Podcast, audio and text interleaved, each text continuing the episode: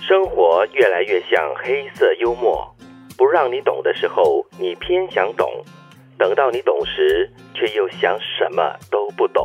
似懂非懂。我常常觉得什么都不懂， 嗯，嗯什么什么都不懂的话，是最幸福的一件事吧可？是你常会以为觉得自己很懂嘞，就是比如说你可能五年前做的一件事情，嗯对然后你觉得哇，当时你很有把握的，然后过了很多年，你回头看，哎哟，他们当时这样笨的，为什么会嗯这样子处理是吗？， 对，所以你说你懂不懂？我觉得不懂。 再不然的话，就是有时我们越想要一样东西，越想弄明白一样事情的时候，对它就越在那里隐隐约约的不让你知道。当你决定好了，我就不管它了，我就这样子放下，然后往前走，它这个时候才显现出来。我觉得生活中最大的讽刺就是，当你很想知道真相的时候呢，那个真相呈现出来的时候，却是你最不想要知道的一个真相。对，就是有些有些东西呢，常常有人说呢，就是不知道比较好， 是，不明白比较好。对有些东西你想明白，你才发现。哦，原来这个人他当时做这件事情，他讲这句话是因为这个样子，然后你就哦，这么深奥的， 对。然后你就心痛了。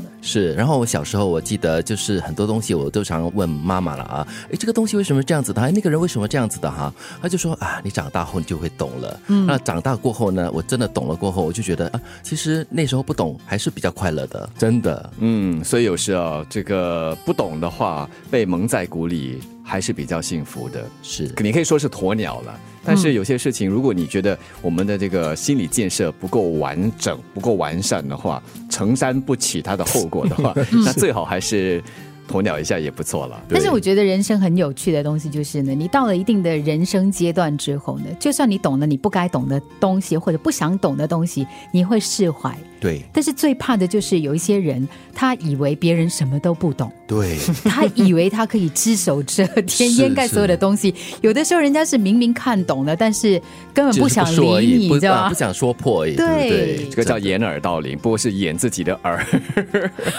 其实全世界的人都在看，对都明白你的意思。哎，有的时候别人不想戳破，是因为别人在乎那个感觉，或者说在乎那份情谊。刚才金云就说了嘛，现在我们来到这个年纪，嗯很多东西已经懂了过后，释怀是好的，但是很多人还学不会释怀，嗯就耿耿于怀。那我觉得到头来呢，苦的是自己咯，嗯真的。我最近就发现了两个朋友他们的一些事情，隐隐约约可能可以看透，可以猜到，但是我不去挖太多。虽然好奇心的驱使，很想开口问，还是有点 g a b l 就对你以前是不懂的啦，后来现在比较看清楚了，是大吗概大概了。 ？OK OK，所以，但是我觉得还是不要去了解太多的好，因为问多了后可能会，呃，影响到我对他的看法。你又或才者是那只鸵鸟。 又又或者是可能我会开始开始我们说 judge，开始去批判人，也是那我我觉得我可能当我了解真相后，我不能做到那么的客观，那嗯么的超然，所以我还是觉得不要去深入了解的比较好。那你还是做鸵鸟做的开心一点了哈、嗯，就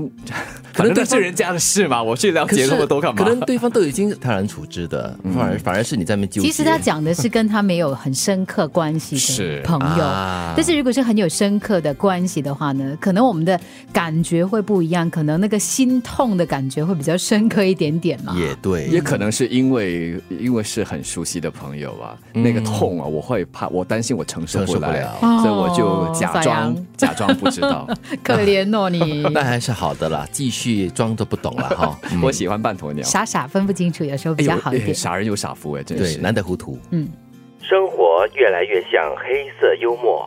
不让你懂的时候，你偏想懂；等到你懂时，却又想什么都不懂。